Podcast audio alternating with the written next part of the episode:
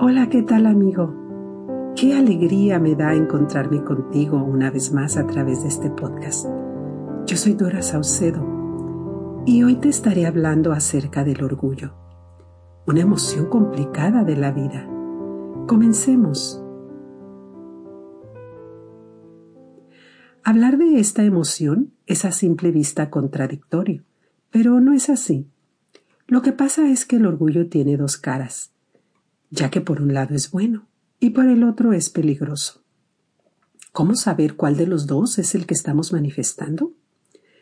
Comenzaré dándote una definición. Según el diccionario, el orgullo es un sentimiento de satisfacción por los logros, capacidades o méritos propios. Puede ser negativo o positivo y puede afectar para bien o para mal. Cuando es negativo, Estamos hablando de un orgullo que nos hace actuar con soberbia, altivez, arrogancia o vanidad. Podemos llegar a tal punto que hasta menospreciemos a otros por sentirnos superiores a ellos. Esa clase de orgullo nos invade el pecho, nos distancia de otros, porque levantamos paredes emocionales con aquellos que consideramos inferiores o fuera de nuestro círculo de influencia. Por si fuera poco, ese tipo de orgullo puede propiciar en nosotros mareos, migrañas o problemas estomacales, como señales que usa el cuerpo de que algo anda mal. Y también se puede convertir en un impedimento para nuestro bienestar emocional y para ser empáticos con otros.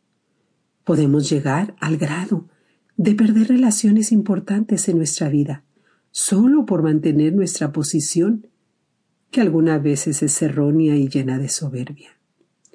Y es que ese tipo de orgullo hace difícil que toleremos la crítica o las opiniones contrarias a las nuestras, lo cual producirá problemas de comunicación y comprensión, dificultando relaciones saludables.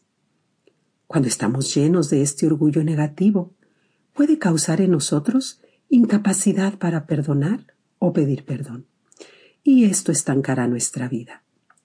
También puede causar la incapacidad de amar, lo que acarreará soledad y aún enfermedades. Algunos síntomas sutiles de que tenemos un orgullo negativo son buscar defectos en otros, ignorar a los demás, tener un espíritu duro, ser superficiales o estar a la defensiva. Cuando hablamos del orgullo positivo, este puede ser de gran ayuda, también se le conoce como autoestima o autoconfianza. Nos ayuda a sentirnos más seguros de sí mismos, a tener una vida más equilibrada. Es una autoafirmación y reivindicación de quienes somos. Nos ayuda a levantarnos de un fracaso, a sentirnos confiados y valientes. Puede ser una fuerza sobrenatural que nos ayude a seguir cuando sentimos que ya no tenemos más fuerzas para hacerlo y puede ser el motor que nos impulse a seguir mejorando y creciendo aún en medio de la adversidad, porque nos da resiliencia, flexibilidad y persistencia para cumplir nuestras metas y objetivos. Luchemos por mantener el orgullo positivo y eliminar hasta donde sea posible el orgullo negativo.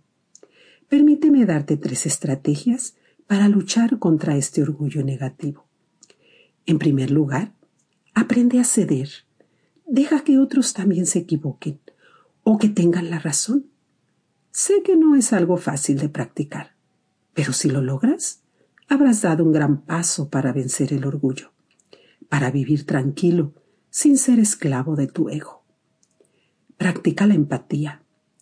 Ponerte en los zapatos de otros para sentir como ellos sienten te ayudará a cambiar la perspectiva y a ver con nuevos ojos la situación.